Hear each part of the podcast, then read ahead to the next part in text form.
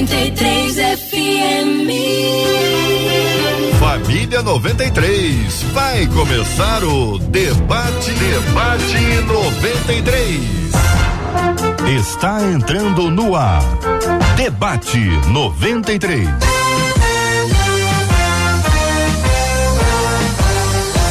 Realização 93 FM. Um oferecimento Pleno News. Notícias de verdade. Apresentação J.R. Vargas. Alô, meu irmão. Alô, minha irmã. Ah, que fala. J.R. Vargas, estamos de volta, começando aqui mais uma super edição do nosso debate 93 de hoje, nessa quarta-feira, dia 26 de janeiro de 2022. Que a bênção do Senhor repouse sobre a sua vida, sua casa, sua família, sobre todos os seus, em nome de Jesus. Bom dia para ela, Marcela Bastos. Bom dia, J.R. Vargas. Bom dia aos nossos queridos ouvintes.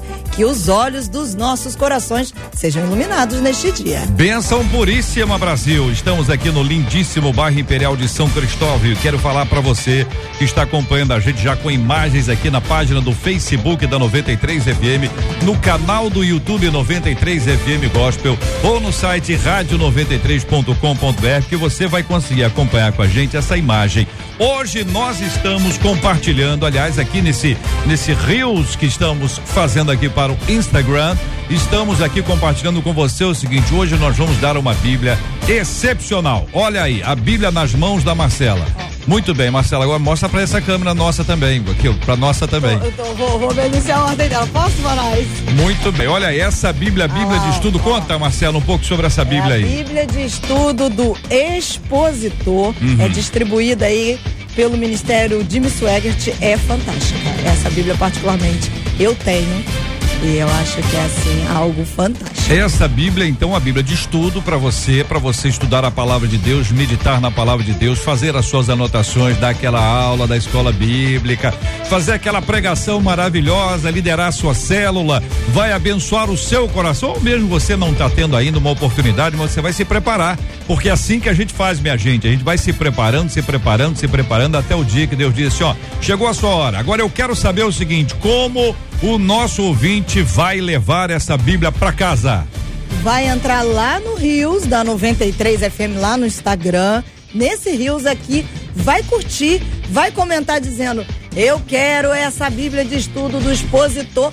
Marca mais dois amigos lá e fica na espera, na expectativa na oração, né, gente? Então a pessoa vai, vai, não apenas ela vai lá, mas ela vai marcar alguém, né? Alguém, Dois, três amigos, é, vai marcar o pastor, o professor, o colega, o amigo, a liderança, o pessoal Isso da cela, vai marcar lá no, no, no Instagram da 93 FM, onde estará em alguns instantes, dizer, já está agora, para quem está acompanhando a gente, esse Rios, a questão do tempo é relativo.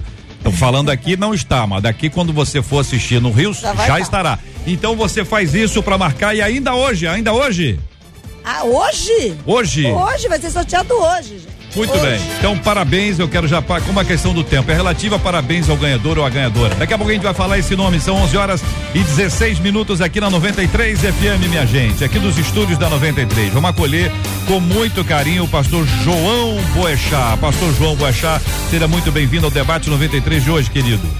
Bom dia, bom dia, bom dia a todos. Muito bem. Com a gente hoje no debate 93, o Marco Cruz. Cadê você, Marco? Você tá bem, meu irmão? Tudo em paz?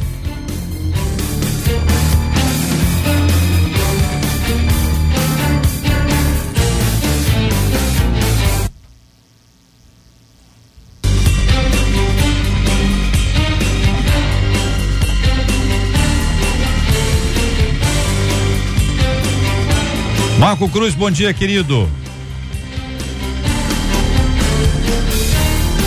Pastor Marco, nós vamos ouvi-lo já já, Marco. O bom, o bom, Marco, acertando. você, você tá me vendo que eu olho pra você, peço a sua voz e fico te olhando na expectativa de que o milagre aconteça, né?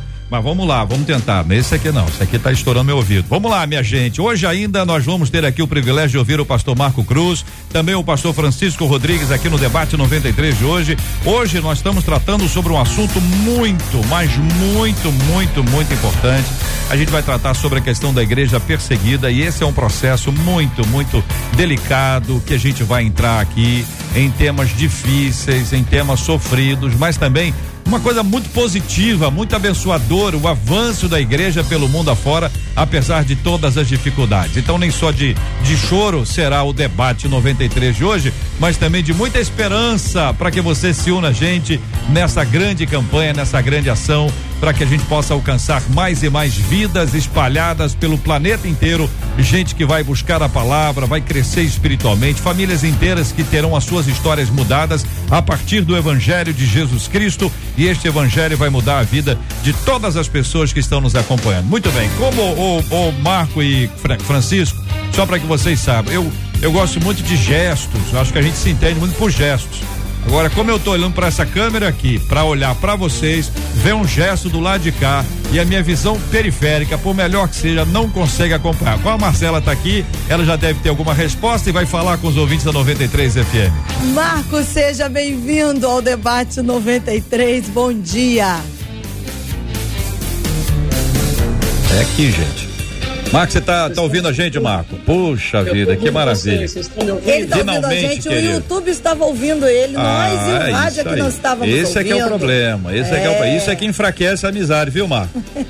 Você só queria falar com quem estava no, no YouTube acompanhando e não queria falar com a gente aqui no rádio. Brincadeira, Marco, seja bem-vindo, querido, Deus te abençoe.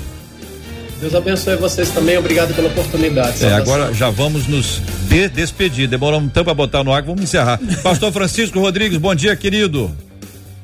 Bom dia, J.R. Vargas, bom dia, Marcela Bastos, amado pastor João Boixá, Marcos Cruz, é uma bênção poder estar com vocês e tentar aí colaborar, contribuir para o programa de hoje. Maravilha. Eu quero perguntar a você, ouvinte que nos acompanha, o que você sabe sobre a igreja perseguida?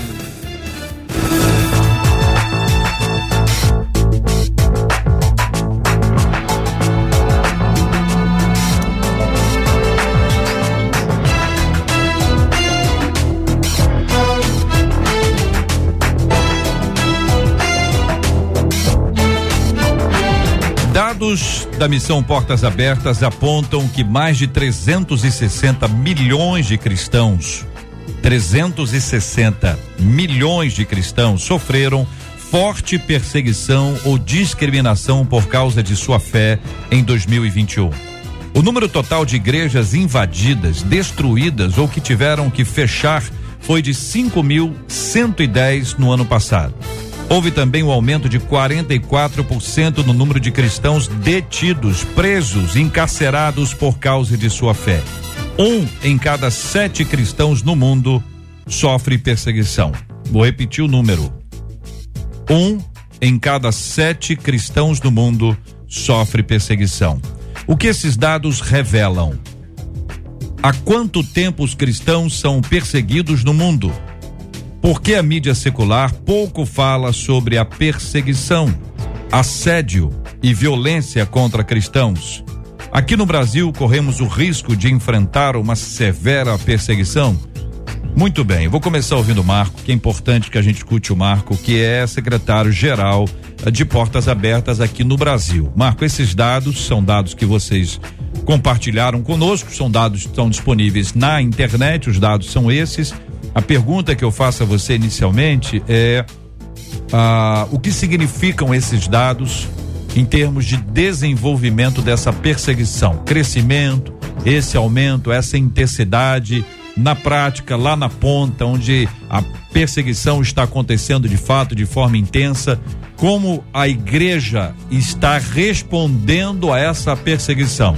Ela está enfraquecendo o medo, o desespero, ela está sendo fortalecida a despeito das perseguições. Como, Marco, a igreja está respondendo? Olha, JR, algo que é importante frisar é que a perseguição ao longo dos últimos anos, a perseguição faz parte da história da igreja. Se você for estudar a igreja, a igreja primitiva começou com perseguição. Então, mas ao longo dos últimos anos, a perseguição aos cristãos ela tem se intensificado. Para vocês terem uma ideia, em 2013 eram 100 milhões de cristãos perseguidos, hoje são 360 milhões. Em cerca de 10 anos, mais do que triplicou a quantidade de cristãos perseguidos. A Portas Abertas publica todos os anos a lista mundial da perseguição, quase 30 anos, que é o ranking dos 50 países mais hostis ao Evangelho. Tem três níveis de perseguição: alta, severa, extrema. Desde o ano passado não tem a, a, o nível alto, porque só a, o contexto de perseguição aumentou, a perseguição ela ficou, a pressão aumentou, a violência aumentou e só tem é, severa e extrema. Então, é, ano após ano, a igreja tem sido desafiada e a perseguição ocorre por causa da identificação de alguma pessoa com Cristo Jesus e ter sua fé descoberta. Não é um crime em alguns países é um crime ser seguidor de uhum. Jesus Cristo, não é você se converter de outra fé. Então, a perseguição tem aumentado, se radicalizado nas suas diversas formas. A pandemia exacerbou, exacerbou essa é, discriminação contra os cristãos. Por outro lado, a palavra de Deus nos promete que assegura que as portas do inferno não vão prevalecer contra a igreja. Então, a perseguição vai continuar aumentando, a perseguição ela tem aumentado estatisticamente, a Porta Sabestre trabalha com isso. Né? Esses dados não são apenas dados para a gente ter e, e mencionar, mas é para focar o nosso trabalho, nossos recursos e para que a gente saiba como atender as solicitações da igreja perseguida. Então, a igreja perseguida precisa do apoio da igreja livre, a igreja livre no Brasil precisa apoiar a igreja perseguida. Agora, a igreja perseguida não é uma igreja coitadinha. As portas do inferno não vão prevalecer contra a igreja. A nossa oração é que eles perseverem na fé em meio à crescente perseguição. E eu vou poder dar mais detalhes de como essa perseguição, as várias facetas, as várias formas de perseguição ao redor do mundo. Pastor Francisco Rodrigues, a sua opinião sobre esse assunto, como a igreja está reagindo à perseguição, como a igreja perseguida está reagindo à perseguição. Uh, ah, JR, eu quero assim é, realmente deixar o, o pastor Marco para dar essa visão mais global, mas eu gostaria de falar um pouquinho aqui sobre a África, né, que é o que eu tenho visto, é o que eu tenho vivenciado aqui. E aqui a, a igreja perseguida, ela tem é, mais é, sofrido do que é, superado algumas dificuldades. Então, o que, que nós temos visto aqui? As igrejas continuam sendo perseguidas, os cristãos continuam morrendo aqui. Uh, eu trabalho numa área de refugiado, nós estamos aqui cercados de países que mandam pessoas para cá, pessoas uh, vêm da Somália, algumas pessoas estão vindo de Moçambique, fugindo da perseguição é, religiosa. Então, o que acontece? A, a igreja tem, tem, no momento, aqui na África, tem fugido, é o que eu posso dizer. Mas, como o, o Marco falou, na verdade, o evangelho ainda avança, o evangelho ainda cresce. Parece que a, a, a igreja vai tomando força em fé uh, no meio da perseguição. E é isso que eu tenho vivenciado, isso que eu tenho visto aqui na África. Uhum. E, e, e Deus tem usado essa, essa questão da perseguição para abrir igrejas entre comunidade de refugiados e entre aqueles que vão chegando aqui. Esse pessoal da diáspora é o pessoal que nós estamos aí levando a Jesus. Então, de alguma forma, essa diáspora, esse, esse, essa multiplicação de refugiados no mundo inteiro, as pessoas deixando as suas terras, isso tem sido também um fator que tem gerado, vou, vou cuidar aqui para não dizer que é um fator positivo, porque positivo isso é difícil a gente avaliar, uhum. mas que nas comunidades de refugiados estão nascendo igrejas, porque essas uhum. pessoas agora num outro país podem ter a liberdade que não tinham no país anterior. Então, para exemplificar, alguém muçulmano que não tem acesso ao evangelho, o evangelho não tem acesso a ele, acontece esse, esse, essa imigração, a pessoa sai e ela acaba chegando a um, a um país onde naquele país o evangelho é livre, ou pelo menos é mais livre, e ali nasce uma igreja. É isso, né, pastor Francisco? É, a minha experiência, na minha experiência eu posso dizer o seguinte, que muitas pessoas que não tinham condição de ir a uma igreja ou de receber uma literatura evangélica ou até de, de, de, de, ser evangelizado, aqui, quando ele chega aqui nessa região de, de, de refugiados aqui, nós é, testemunhamos que as igrejas estão abrindo para eles, eles estão chegando, estão sendo assistidos pelas igrejas. Uhum. E uma coisa assim que eu acho fantástico, por exemplo, é que nós temos igrejas aqui com pessoas que falam as suas próprias línguas dos seus países de origem. Uhum. Então eles vêm para cá, recebem a palavra, têm a condição de cultuar e ainda cultuam na sua própria língua. Então, é um lado positivo, uhum. mas como você disse, nós não temos que, que comemorar Sim. com as pessoas sofrendo, outras morrendo, outros não conseguindo chegar aqui, uhum. entende? Pastor João Boechat, aqui no estúdio da 93, eu queria também ouvi-lo sobre esse assunto, pastor. JR, Marcela, os queridos pastores, ouvintes, que alegria estar aqui. É, eu acho que a gente tem duas óticas que a gente pode olhar para perseguição. Tem uma ótica quantitativa, Porque se a gente pegar os dados históricos sociais, nunca a América Latina, a África e a Ásia passaram por um crescimento do cristianismo tão grande como agora. Se a gente pegar historicamente, a gente pode afirmar que nunca houve conversões dessa forma. O crescimento na Europa, por exemplo, sempre teve muito ligado ao poder, quando o poder torna a religião cristã oficial, por exemplo.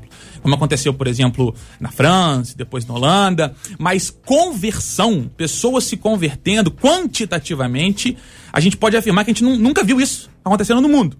Então, aumenta a perseguição, junto com ela cresce o número de cristãos. E esse impacto se vê principalmente na América Latina, na África subsaariana, né, na parte eh, centro-sul do continente africano e na Ásia. Quantitativamente, é um momento único da igreja. Aí também a gente precisa pensar a responsabilidade da igreja livre em ver esse momento e trabalhar com esse momento para que esse crescimento possa também continuar acontecendo de forma qualitativa, que é outro olhar. Então, se o olhar quantitativo, a gente percebe um crescimento, o aumento da perseguição junto com o crescimento.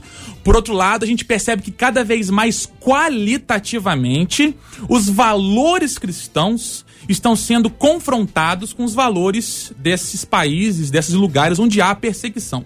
A gente vai falar mais pra frente sobre as formas dessa perseguição, porque a, a violência física ainda é uma forma é, central, principal, que ocorre muito nesses países, mas tem outras formas de violência, como, por exemplo, o cristão, quando se converte, ele perde o direito de ter família, ou ele perde o direito de ter um emprego, por exemplo, mas qualitativamente a gente percebe que existe uma posição dos valores cristãos que vão contra, que vão de encontro aos valores dessas sociedades que, persegue, que perseguem os cristãos. Então tem o lado quantitativo, aumenta a perseguição, aumenta o número de cristãos, existe uma responsabilidade da Igreja Livre em ajudar, em apoiar e fazer com que esse, que esse crescimento continue de forma eh, qualitativa. E por outra ótica, ótica propriamente dito qualitativa, a perseguição, como o Marco falou, ela tende a aumentar porque cada vez mais os valores cristãos confrontam os valores, os princípios dessas sociedades. Muito bem, eu quero, quero continuar ouvindo vocês e quero pedir, inclusive, que vocês nos ajudem, porque nosso público gosta de história, viu, Marco? Então eu queria pedir que você separasse aí umas duas histórias pra gente contar e você contasse aí eh, desses fatos, desses episódios e dentro do nosso tempo nós gostaríamos de compartilhar porque isso acaba ilustrando, ajuda no, no imaginário dos nossos ouvintes e para aqueles que estão nos acompanhando pela internet com imagens, nós vamos também compartilhar daqui a pouquinho dois vídeos muito importantes. Quem está no rádio não perde nada, que o áudio é bastante claro, é como se fosse um, um spot de, de, de áudio só de rádio, mas você também vai ter acesso ao vídeo, você que está nos acompanhando pelos, pelas nossas transmissões. Eu acabo de ser informado que não estamos no Facebook e eu queria saber por quê. Estamos sendo perseguidos, é isso?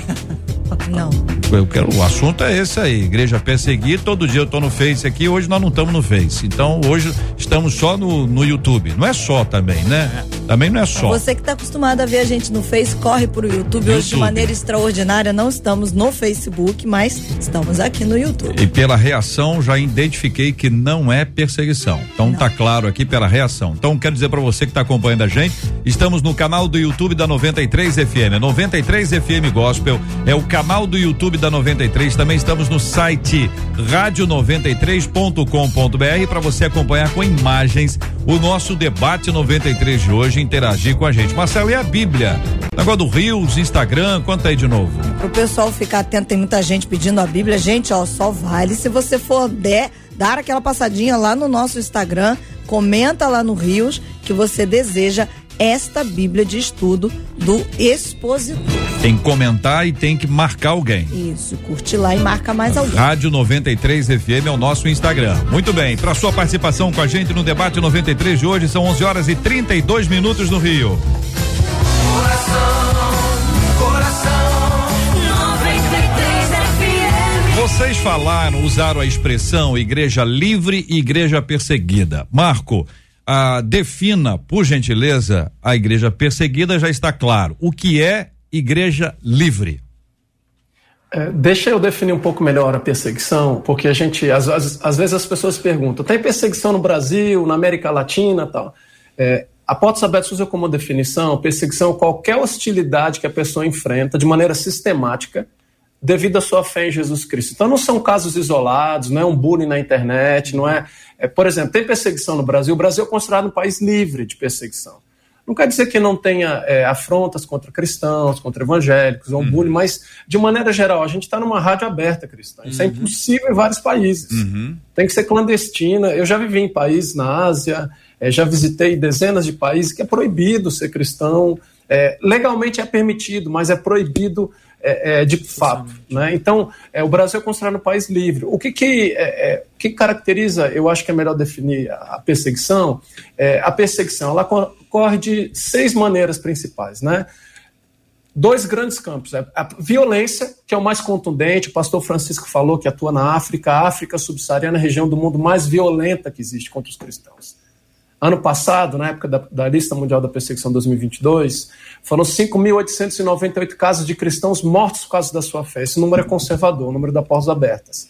Mais de 70% foram na Nigéria, e África subsaariana, então a grande maioria. Há uma violência. São os mais contundentes. Mas existe uma pressão no dia a dia contra o cristão que ela também ela vai minando aos poucos. Uhum. Ela não é tão contundente quanto a violência, mas ela vai minando aos poucos. Por exemplo, é, muitos países você não tem a liberdade de escolher, de mudar de religião. Então, a pressão que você, na sua individualidade. Outra na comunidade. País, eu estou lidando com um cristão ex-muçulmano, não posso falar de que país, que ele teve que fugir, porque ele, ele se tornou um cristão, ele, ele abriu mão da sua fé muçulmana, então ele, ele foi um infiel contra as tradições da família.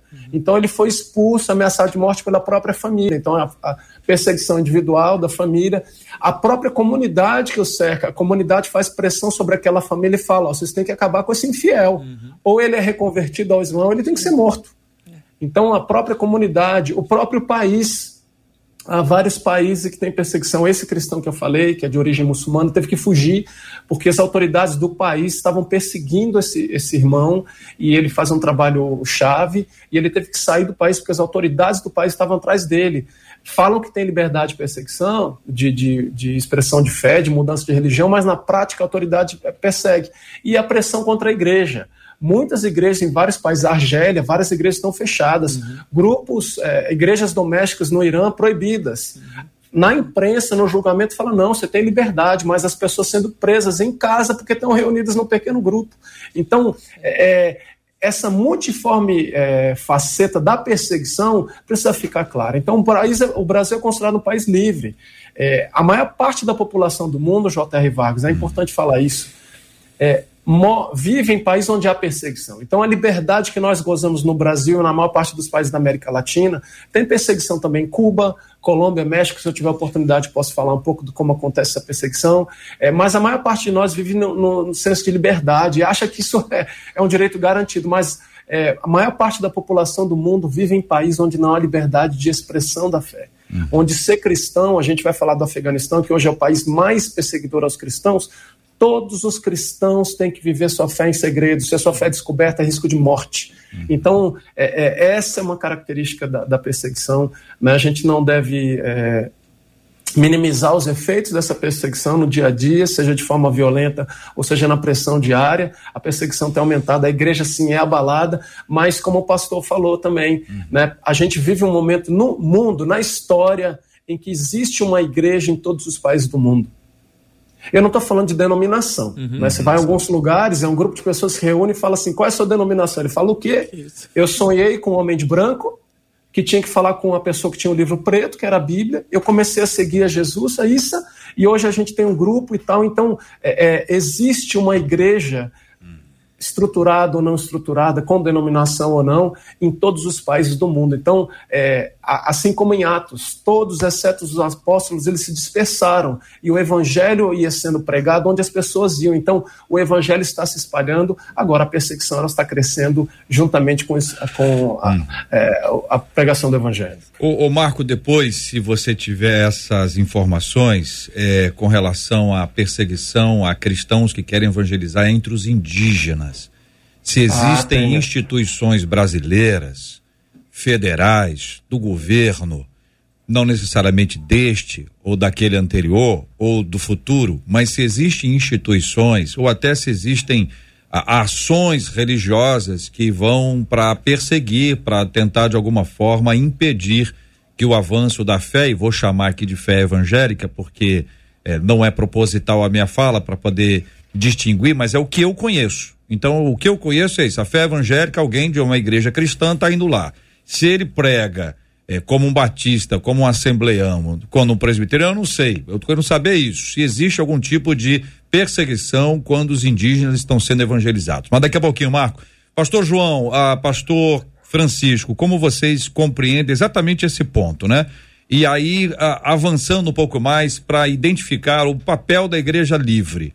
Qual é a missão, pastor João, que a igreja livre tem? Nós estamos falando agora com cristãos que podem sofrer um bullying, um assédio de vez em quando, mas vivem num país livre, onde a conversão, como disse o Marco, não será é, alvo de perseguição, de encarceramento ou de qualquer outra ação. Pelo contrário, pode haver um bullyingzinho ali, um estranhamento ali, tudo mais. Qual o papel da nossa igreja livre? Pastor João. É, o papel da nossa igreja livre hoje é primeiro conhecer e entender que essa realidade ela é presente porque a, o ser humano ele tende a uma vez que ele encontra conforto ele achar que a sua situação é a regra então a igreja brasileira olha de forma geral e fala: o que a gente vive aqui deve ser o padrão. Então, quando a gente tem contato com a outra realidade, a gente vê, como o Marco falou, que a nossa realidade ela é uma exceção. Por exemplo, eu atuei no top 15 da, da, das missões das portas abertas, três países eu atuei é, como plantador de igreja, como pastor. E eu lembro quando, quando eu estava no Sudão, eu, eu, não posso falar o ano, mas porque ainda tem gente lá, mas quando eu estava no Sudão, é, nós tínhamos uma igreja que duas vezes ela foi invadida por terroristas. A primeira vez. Eu tinha 18 anos, então eu vou confessar um pecado aqui. Você que está me ouvindo, peço que você tenha misericórdia de mim. Primeira vez eu corri, eu fugi, mas eu voltei para a igreja. Eu voltei. Quando eu percebi que não tinha ninguém atrás de mim fugindo. Uhum. É, um, é um, pecado aqui, quero pedir perdão aos irmãos do YouTube que estão olhando no meu olho nesse momento. Perceba a vergonha que há em mim. Você que está me ouvindo, obrigado porque não está me vendo. Você perceber a vergonha que está no meu rosto. Calma aí, tem muito tempo isso. Vamos voltar para cá. Então, por duas vezes, era a realidade da igreja. E como eu falei, ninguém correu atrás de mim, eu corri sozinho, porque eles entendiam que aquilo era parte do ser cristão. Então a mentalidade entende que o ser cristão é, e a perseguição, ela é uma realidade. Por exemplo, na Coreia, a gente tinha a realidade que eles não aceitavam muito bem pastores que nunca haviam sido presos por algum motivo, porque eles entendiam se você é cristão, por alguma forma vai ter perseguição. Então, quando a gente tem conhecimento dessa realidade, que nós somos uma exceção, a gente primeiro entende que nós precisamos fazer algo. Tem um ditado cristão do primeiro século que a pergunta é: por que existem ricos e pobres? A gente pode adaptar, por que existem ricos e perseguidos? E a resposta deles é para que um possa ser abençoado pelo outro. Então, é nossa responsabilidade ajudar não só com envio de recurso, mas capacitando, se possível, indo, recebendo, mas de forma geral, existem livres e perseguidos para que um possa ser abençoado pelo outro. Pastor Francisco. Uh, uh, eu, eu acredito o seguinte: nós temos três. Eu gostaria, na verdade, de acrescentar o que o pastor João falou, eu gostaria de colocar três pontos que considero bastante importantes também. Uh, primeiro, a, a, Igreja Livre ela tem um papel muito importante de informar, uhum. tá? Porque nós somos uma igreja que estamos assim com essa liberdade de informação, liberdade de culto e tal, e nós devemos informar os nossos membros. E nesse papel aí, eu gostaria que, eu sei que uh, o pastor Marco, o pastor uh, João podem depois aí passar os contatos e tal, mas o Portas Abertas faz um trabalho assim fantástico. E se você chamar eles vão à tua igreja e informam e ajudam e colaboram com informação. Eu acho que essa é a primeira questão que a gente tem que trabalhar. Segunda questão que precisamos trabalhar é a oração. Nós, é, são, nós estamos falando de irmãos, nós estamos falando aqui de pessoas é, que, é, é, que, que, declaram a mesma fé que nós e que estão sofrendo a perseguição é, porque eles dizem que amam a Cristo como nós amamos. E se você prestar atenção mesmo, você vai perceber que muitos deles amam muito mais a Cristo do que nós, estão dispostos a entregar as suas vidas ah, por amor a Cristo.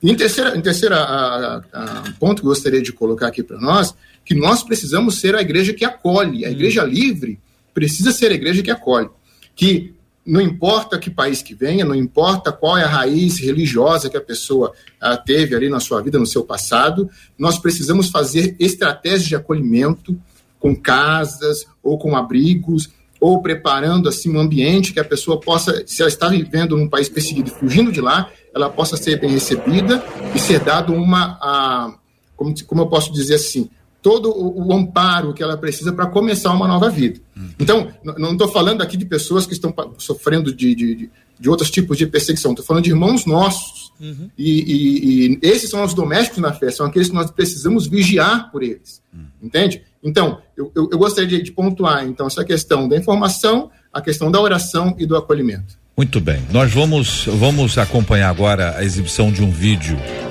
uh, que traz um, um, relato sobre, sobre a questão da perseguição com alguns números e a Marcela, daqui a pouquinho, logo após o vídeo, volta com a participação dos nossos ouvintes, perguntas, depoimentos que eventualmente surjam. Daqui a pouquinho o Marco fala sobre aquele assunto da, da questão do, do evangelismo, da missão entre os indígenas e também conta pra gente uma história para poder ilustrar um pouquinho esse trabalho que vem sendo feito no mundo inteiro. Então vamos então ao nosso vídeo.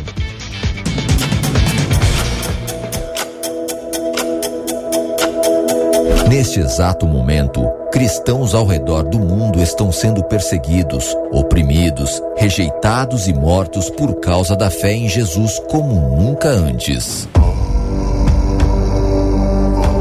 A lista mundial da perseguição 2022 revela que o número de cristãos perseguidos continua aumentando e triplicou em menos de uma década.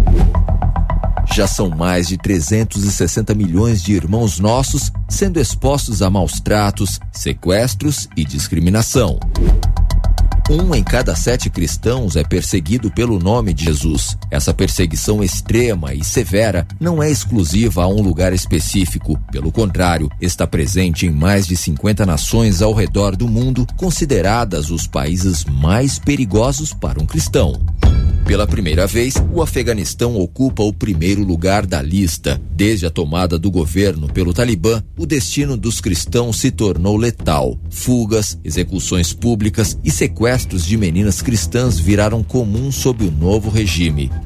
O Talibã deixou claro que as leis islâmicas ultraconservadoras estão em vigor e deverão ser respeitadas. Todos os cristãos no país são cristãos secretos. Se descobertos, poderão enfrentar a morte. Coreia do Norte, que ficou em primeiro lugar por 20 anos, a situação também é crítica. Apesar de descer para o segundo colocado na lista, as condições de vida dos cristãos norte-coreanos atingiram seu pior nível. A Covid-19 deixou o país em uma profunda crise de fome e os cristãos se encontram ainda mais vulneráveis, com as fronteiras do país fechadas, os cristãos ficaram completamente isolados e sem via de escape. Em diversos países da África, o avanço dos grupos extremistas islâmicos aumentou consideravelmente. A Nigéria subiu para a sétima posição e é considerado o país mais violento para um cristão, onde muitas das marcas deixadas pelo Boko Haram são irreparáveis. 5.898 cristãos que foram mortos por causa da sua fé neste último ano, 79% se encontravam na Nigéria. Na Ásia, governos nacionalistas buscam silenciar a igreja. A Índia é uma das nações onde os cristãos são considerados cidadãos de segunda classe. Conforme a ideologia do país, um verdadeiro indiano tem que ser hindu. Por isso, extremistas hindus têm propagado mentiras e notícias falsas carregadas de um discurso de ódio contra as minorias religiosas. A perseguição na China também tem se intensificado. A vigilância no país está entre as mais opressivas e sofisticadas do mundo. As igrejas são rigorosamente monitoradas e muitas estão sendo fechadas. É ilegal que menores de 18 anos frequentem uma igreja. Mas não acaba por aí. A perseguição está mais perto do que imaginamos. Na América Latina, há três colocados na lista de 2022: Colômbia, Cuba e México. Cuba entrou na lista este ano, uma nação governada pelo Partido Comunista, onde as igrejas não têm voz. é cada vez mais difícil obter o registro de novas igrejas, forçando os cristãos a operarem na ilegalidade. Apesar de toda perseguição, pressão e violência, os nossos irmãos têm uma garantia: eles não estão sós. Em Cristo, nós que somos muitos, fazemos parte do mesmo corpo e estamos completamente ligados uns aos outros. Isto é, estamos ligados aos cristãos perseguidos. Quando um membro sofre, todos os demais sofrem com ele. Junte-se a nós hoje e apoie os cristãos perseguidos. Seja parte da resposta. Para mais informações, acesse nosso site www.portasabertas.org.br e baixe o mapa das 50 nações onde seguir a Jesus pode custar a vida. Para quem está nos acompanhando agora aqui no Debate 93, estamos falando ao vivo aqui, Debate 93, Rio de Janeiro, 11 horas e 48 minutos, horário de Brasília. Você que está acompanhando pelo rádio, esse vídeo vai estar disponível no canal do YouTube da 93 FM e você vai ter acesso a esse vídeo se você quiser buscar esse vídeo, você vai ter acesso a ele. Naturalmente, ele deve estar disponível em outras plataformas também, mas aqui oferecemos para você que nos acompanha a possibilidade de você reproduzir, está dentro do debate 93 de hoje. Marcela. Pelo YouTube, o Luiz Carlos de Lima disse assim: a verdade é que a igreja é uma só. Cabe a considerada livre ir, contudo, em busca daquela que é considerada perseguida. Excelente palavra, né, Marco? Né, João? Né, pastor Fran Francisco? É, é, é essa a ideia, né? Essa é a ideia. Perdão, Marco. Vai, Marco. Cortei. Estamos sem o áudio do Marco aqui agora, viu? Isso, Marco, voltou. Isso, querido. Pode vir, pode vir. A Bíblia diz que é só um corpo, a igreja é um corpo. Quando um membro do corpo sofre, devemos sofrer com ele. Quando ele é honrado, a gente deve se alegrar com ele. Então, o papel da igreja dita livre é apoiar a igreja perseguida, como o pastor Francisco falou, né? intercedendo, doando, encorajando, é o ID. Então, é o nosso papel como igreja. É, e lembrar também que não é como o Marco muito bem colocou no início, né, olhar com olhos de coitados. Eles são nosso corpo, é nossa igreja. Nós temos o que aprender.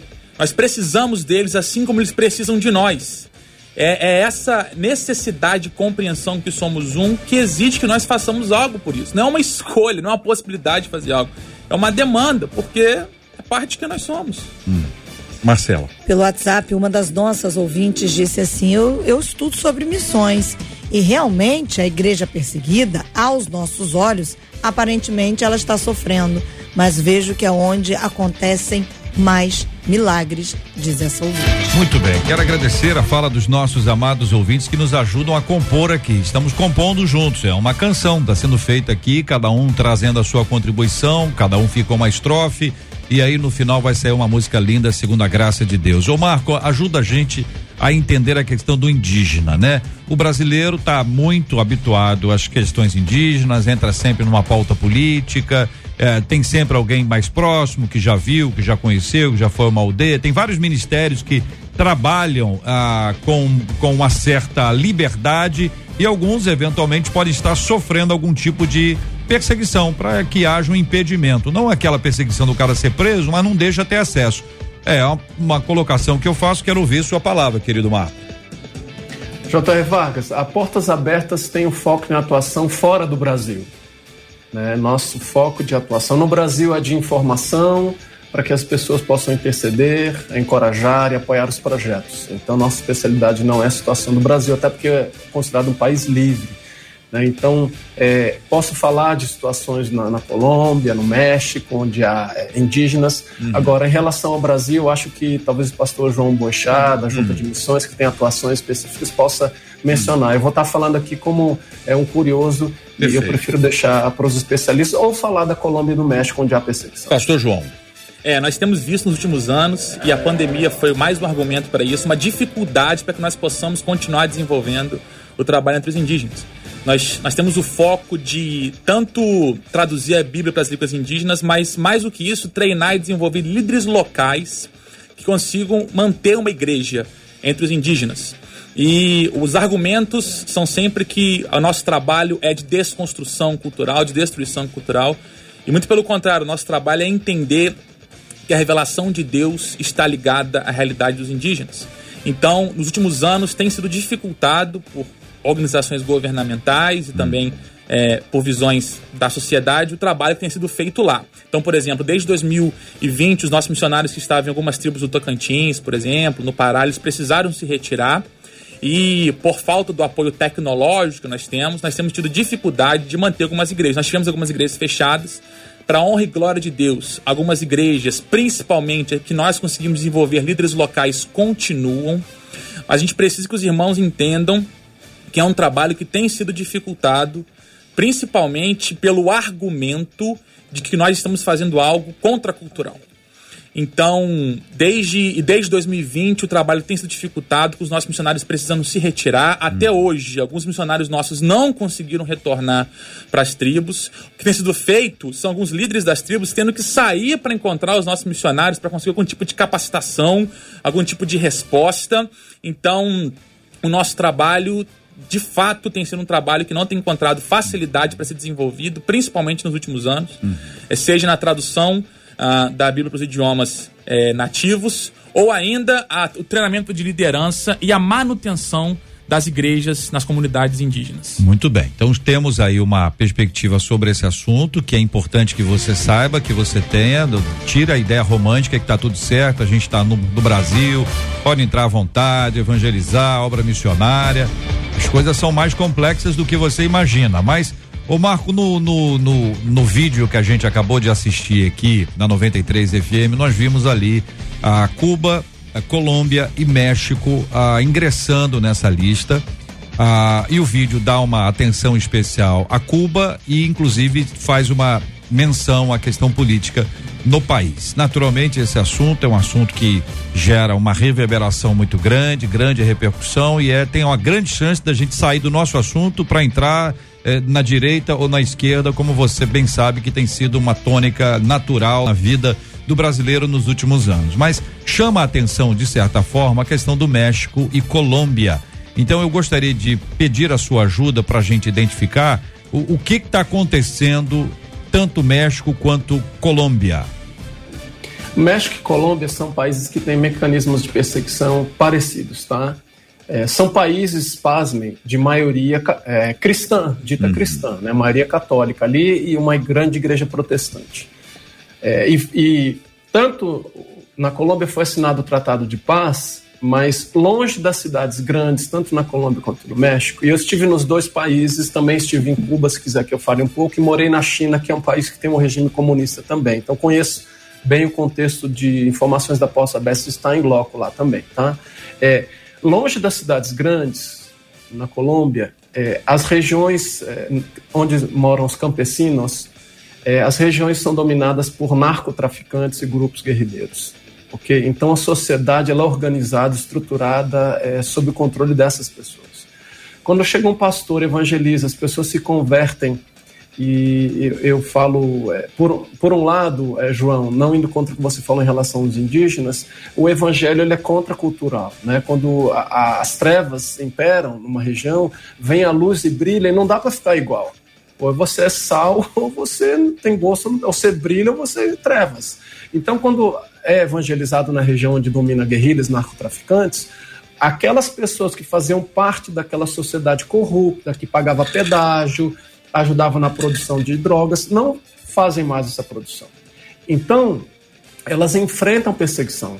Colômbia foi o décimo país onde mais houve pastores assassinados por causa do evangelho.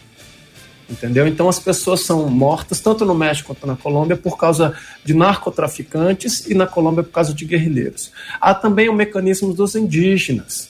Então, tanto no México quanto na Colômbia, o governo ele respeita algo que seja seria tipo um código civil, é código indígena.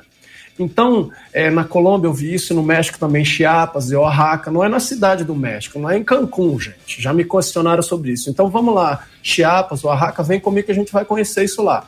É, regiões dominadas por indígenas, então tem uma tradição é, indígena. Então, o líder da tribo, o cacique, o pajé, fala que você tem que seguir todos os rituais pagãos de, de, de sacrifício, de bebedeira. De to... A pessoa se converte, a pessoa se torna um seguidor de Jesus Cristo. Fala assim: não, eu adoro somente a, a um Deus, eu adoro a Jesus, eu não participo mais disso. É, aí ele enfrenta perseguição da tribo, porque ele está sendo contra a cultura, né? Ele, ele, ele começou a seguir o evangelho, então ele mudou aquele padrão de conduta. Então ele tem a água cortada, ele tem energia cortada, ele é preso, tanto no México quanto no Colômbia eu vi isso. Ele, é, os filhos dele não têm acesso à escola indígena.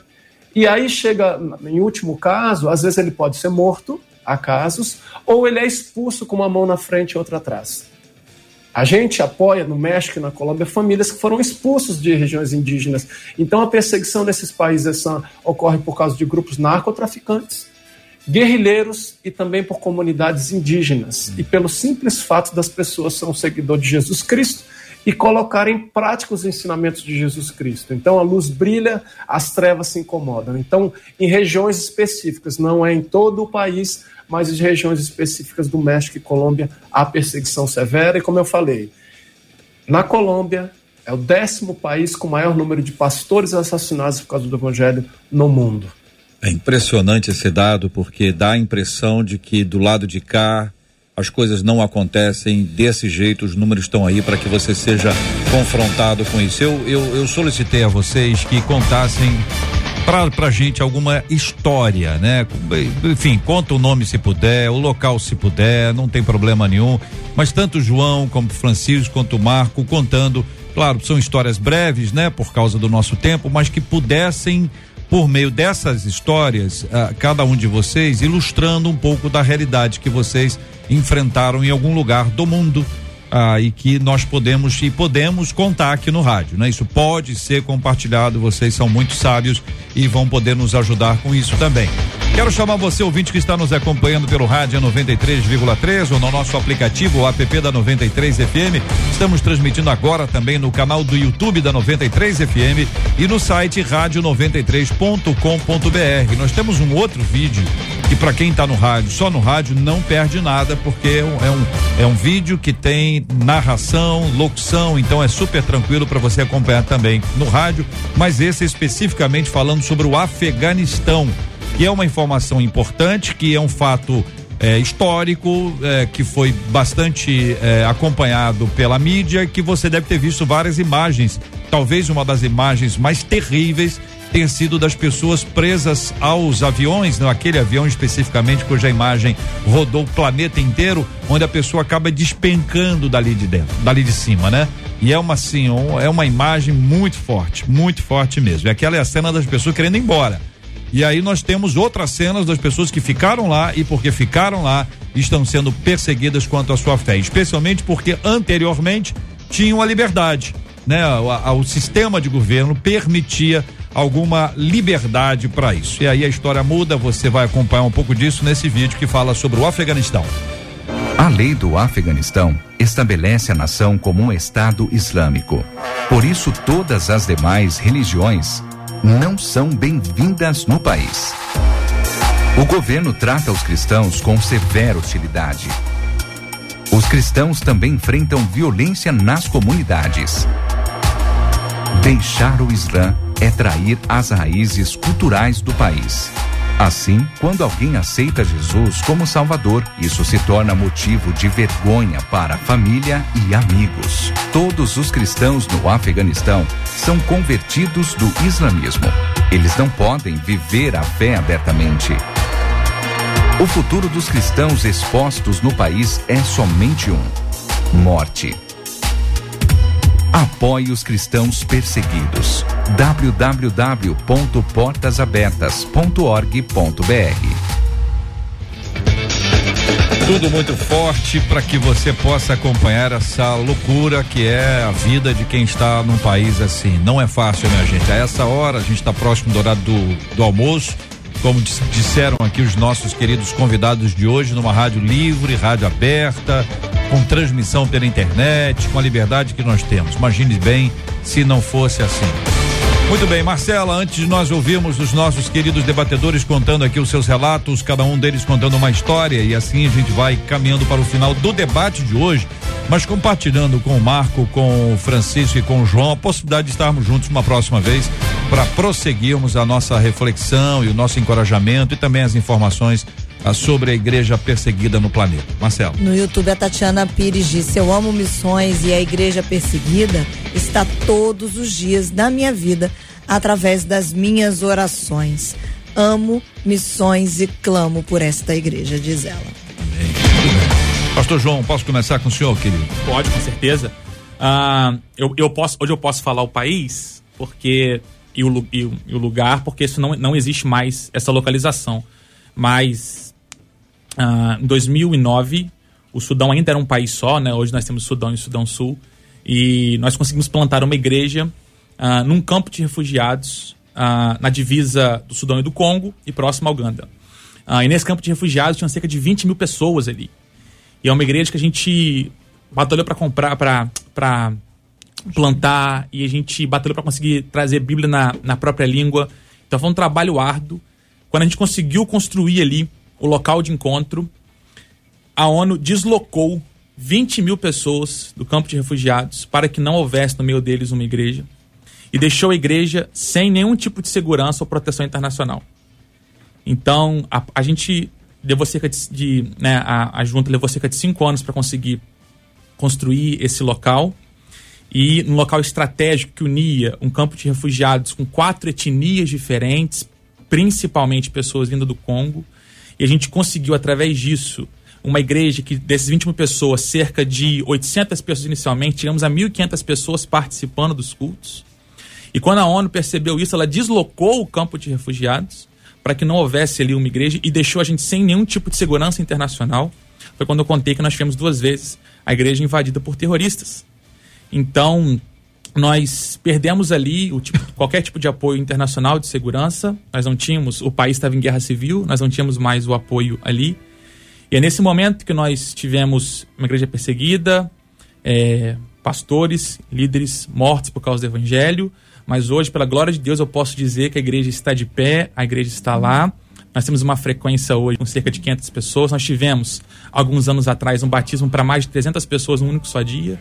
Nós podemos dizer que, por mais que a segurança internacional dos homens não nos apoiasse, nos deixasse a revelia dos terroristas, para a glória de Deus, a igreja permanece, está de pé e Deus continua transformando vidas através da sua mão poderosa naquele lugar. Louvado, Orem pelo Sudão. Amém. louvado seja o nome do senhor. Pastor Francisco, querido, por favor. Ah, JR, é, na verdade eu teria aqui alguns testemunhos para contar, mas eu gostaria de contar um que ah, acabou sendo até engraçado no final. Mas quando eu cheguei aqui na África, logo no começo, eu era assim, cru, assim, de. ah, não tinha malícia nenhuma com relação ao muçulmano, né? Eu fui comprar uma calça numa loja e acabei entrando num estabelecimento, ah, uma, uma loja de, de muçulmanos, né? E depois que eu entrei lá, que eu já estava lá dentro, que eu percebi que a maioria deles se vestiam como muçulmanos e tudo assim, toda aquela eh, vestimenta e tal. E cheguei na, na- na- na- Comecei a conversar com o vendedor, falando com, com ele tal, tal, tal. Ele percebeu que o meu inglês, assim, tinha um sotaque forte, né? Ele falou assim: de onde você é? Você não é aqui da, da- do nosso país aqui, né? Eu falei: não, eu sou brasileiro, né? Eu estou aqui ah, já há dois meses, mais ou menos e tal. Aí ele perguntou assim: mas o que, que você está fazendo aqui? Aí ele, eu falei assim para ele: eu, estou, eu sou um pregador, eu estou aqui para pregar a palavra de Deus. Eu- ele- aí ele falou assim para mim, o muçulmano, né? Chegou falou assim: é, Alá é Deus e Maomé o seu profeta. Aí eu falei: pronto, agora vai começar o negócio aqui. Aí eu falei assim: não, mas eu estou aqui para pregar a palavra de Jesus Cristo. Aí ele falou alto, no meio da loja, ele falou assim: Alá é Deus e Maomé o seu profeta. Aí quando ele falou alto, me cercaram um monte de muçulmanos, assim, um monte de muçulmanos. E eu falei, pronto, vou virar mártir com dois, mártir com dois meses de, de África. Agora já era. né? Eu pensei, eu falei assim, não, senhor, eu estou aqui para pegar a palavra de Deus, a palavra de Jesus Cristo, né? Mas, aí eu falei assim para ele, quando eu vi que o negócio fechou pro meu lado, eu falei, mas eu estou aqui para comprar aquela calça ali, e eu gostaria que você me mostrasse aquela calça ali. quando eu falei isso, eu fui grudei na calça e falei assim, posso experimentar? Foi a forma que eu como de- se eu tivesse cabelo, eu podia dizer eu deitei o cabelo. Mas eu saí dali. Muito bem, estamos ouvindo aqui no Debate 93 o privilégio de ouvirmos o pastor João Boechat, o pastor Francisco Rodrigues com suas histórias do campo missionário. Agora o querido Marco Cruz, por favor, querido, compartilha com a gente também. Temos várias histórias da África, mas eu vou sair do continente africano eu vou vir aqui para América Latina. Inclusive de, de um cristão perseguido que está agora no Brasil, ele é da Colômbia. Ele era líder de uns guerrilheiros. Tá? Desde os 15 anos, ele, você, como líder de guerrilheiros, você fica líder de uma tropa. E ele era dessa região de campesinos que eu falei, do interior da Colômbia, e ele perseguia pastores. E o líder da tropa, ele não põe, ele não suja as mãos, ele manda os seus liderados fazerem um serviço sujo, matar os pastores e perseguir e tal. Mas ele chegou a uma comunidade que tinha um pastor muito eloquente é, pregando o evangelho. Nessa região dominada por guerrilhas, narcotraficantes, com risco de perder a vida. E ele estava pregando o evangelho a igreja estava crescendo ali. E aí ele foi lá junto com seus liderados e falou assim: Não, hoje eu vou afrontar esse pastor. Aí ele chegou para o pastor com uma arma na mão falou assim: Olha, você não vai pregar mais o evangelho aqui nessa região. Eu que mando aqui, você não vai pregar o evangelho. Aí o pastor tinha uma Bíblia, você falou, o pastor falou: Olha, você tem essa arma, minha arma é essa aqui. É, a Bíblia diz que eu pregar o evangelho, eu vou continuar pregando o evangelho. Ele falou assim: Você não está entendendo. Aqui quem manda sou eu. Se você pregar o evangelho, eu vou te matar. Aí ele falou: Você não está entendendo. Essa é minha arma. E essa arma diz para eu pregar o evangelho. Se você pregar o evangelho, Deus vai levantar muitas pessoas para pegar no meu lugar. Aí ele, ele, esse guerrilheiro, falou assim: pela primeira vez eu senti medo, porque quando eu chegava, eu mandava e desmandava, as pessoas ficavam com medo. Mas esse pastor, como a Bíblia, desarmado, me afrontou, então eu senti medo. Mas ele fingindo falou assim: você não está entendendo, eu vou te matar é agora. Aí ele falou: olha, e outra coisa, Deus está me falando que se você me matar, ele vai te levantar para pregar o evangelho no meu lugar. Ele teve tanto medo que ele ficou sem ação e ele falou, pastor, sai daqui, fui daqui, fui daqui, saiu e foi com os liderados. Os liderados deles falaram, por que você não matou aquele pastor? Ele falou, ah, não quis, mentiu. E aí ele falou que, que e aí ele saiu e nas suas é, emboscadas, as suas atividades de guerrilha, nada mais dava certo. Ele falou, gente, e aquela imagem daquele pastor armado com a Bíblia ficava me perseguindo na mente. E ele ficava, se você me matar, Deus vai te colocar no meu lugar para pregar o evangelho. Resumindo, ele foi cercado pelas tropas colombianas e ele era, ele era marxista, ele era ateu, não acreditava em Deus, e ele foi cercado pelas tropas colombianas. Depois de uma hora de tiroteio, ele fez uma oração do guerrilheiro. Ele falou assim: Deus daquele pastor que está me perseguindo, se você me livrar dessa emboscada do exército colombiano, eu vou te seguir e vou me tornar o que aquele pastor falou. Deus quis, pela sua misericórdia, que ele fosse livre. E aquele que era Saulo perseguidor virou Paulo o perseguido. Hoje, ele já foi preso algumas vezes na, no, no, como campesino e ele se tornou um pregador do Evangelho de Jesus Cristo para a glória do Senhor Jesus. A família dele, por causa disso, teve que ser dispersada. Portas Abertas tem um abrigo para é, filhas de pastores indígenas que são perseguidos longe dos pais, porque corre risco de vida. Então, os filhos dele foram criados no abrigo. E esse que era Saulo se tornou Paulo perseguido. Hoje ele é um pregador do evangelho e ele se converteu. E aquela profecia daquele pastor corajoso que arriscou a sua vida se tornou realidade. Para a glória do Senhor Jesus. Louvado seja o nome do nosso Deus e Pai, minha gente. Louvado seja o nome do nosso Deus e Pai.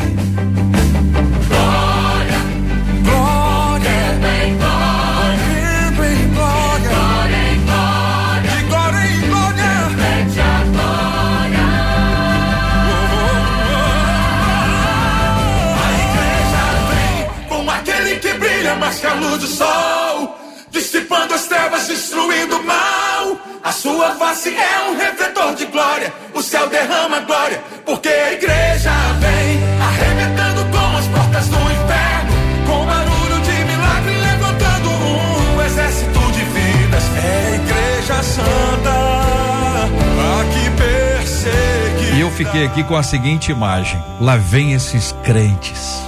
Lá vem esses homens e mulheres de Deus. Estão chegando esses, essas pessoas que creem nesse livro, nesse, nessa palavra, nessa mensagem. e o evangelho vai alcançando o mundo inteiro, vai sendo espalhado. Louvado seja o nome do nosso Deus. Olá, Pastor Francisco disse assim: Eu tô aqui chorando e me emocionando de ver como o nosso Jesus é lindo.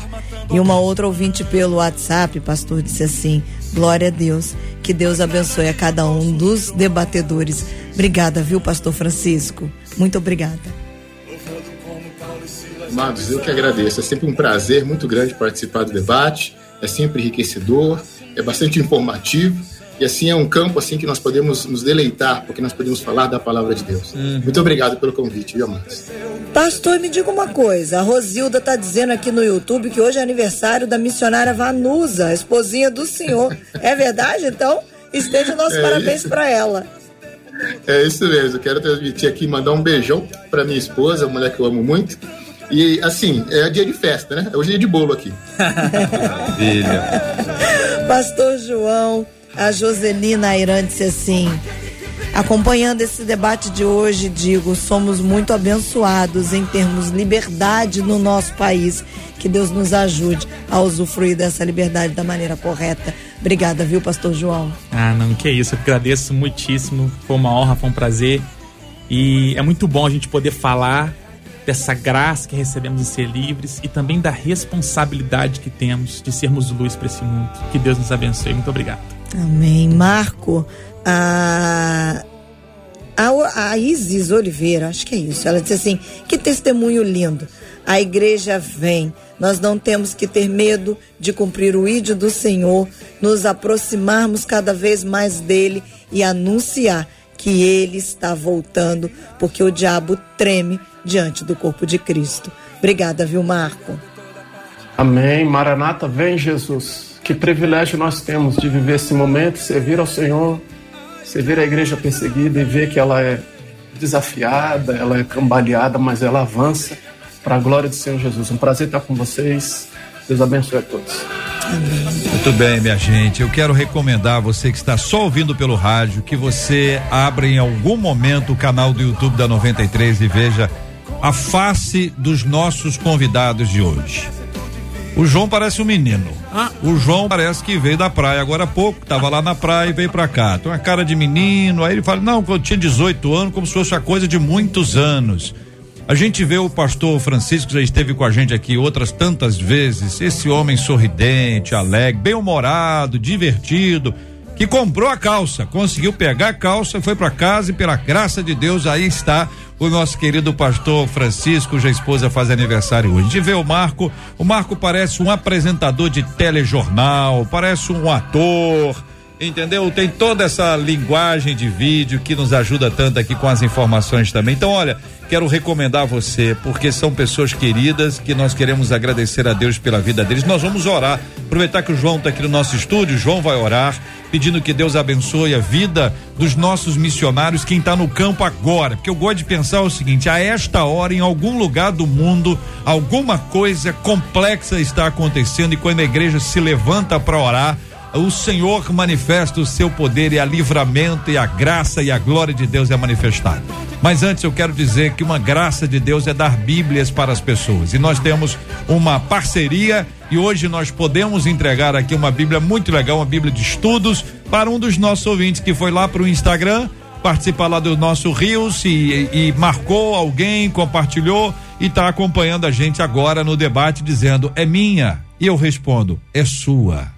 E é sua, Caroline Alves, cujo arroba é arroba kaalves.bj, que esta Bíblia seja da parte de Deus para te fazer crescer nele e ter cada vez mais fome e sede dele dizendo aqui, JR, que muitos dos nossos ouvintes dizendo: estou emocionado com o debate de hoje. Nós quero, louvamos a Deus. Quero dizer para essa nossa ouvinte, a Carla Caroline, o seguinte: Caroline, lembra de uma coisa, você está ganhando a Bíblia no dia que nós estamos falando sobre a igreja perseguida.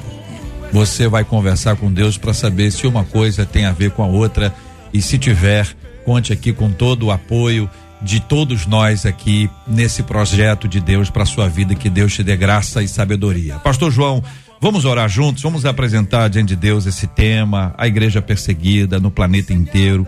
Quero pedir ao senhor também que, eh, como eu tenho falado aqui, a gente tem que orar pelo pastor missionário, pelo missionário que não é pastor, pela nossa irmã, pela esposa dele, pelos filhos que estão ali, pensando no dia a dia da casa, a panelinha, o tapetinho, a casa arrumada, coisas que todo mundo gosta de ter, os livros que as pessoas buscam para poder estudar, ou mesmo acesso à internet, que em alguns lugares é precário, coisas do dia a dia como a água, a comida que estão ali disponíveis, escola para os filhos, tudo isso faz parte do dia a dia missionário, que parece que o missionário só só tá lá no front, lá numa, numa ação específica. Tem muitas coisas do lar, da casa, que você, ouvinte, gosta de ter na sua casa, que você acha importante ter.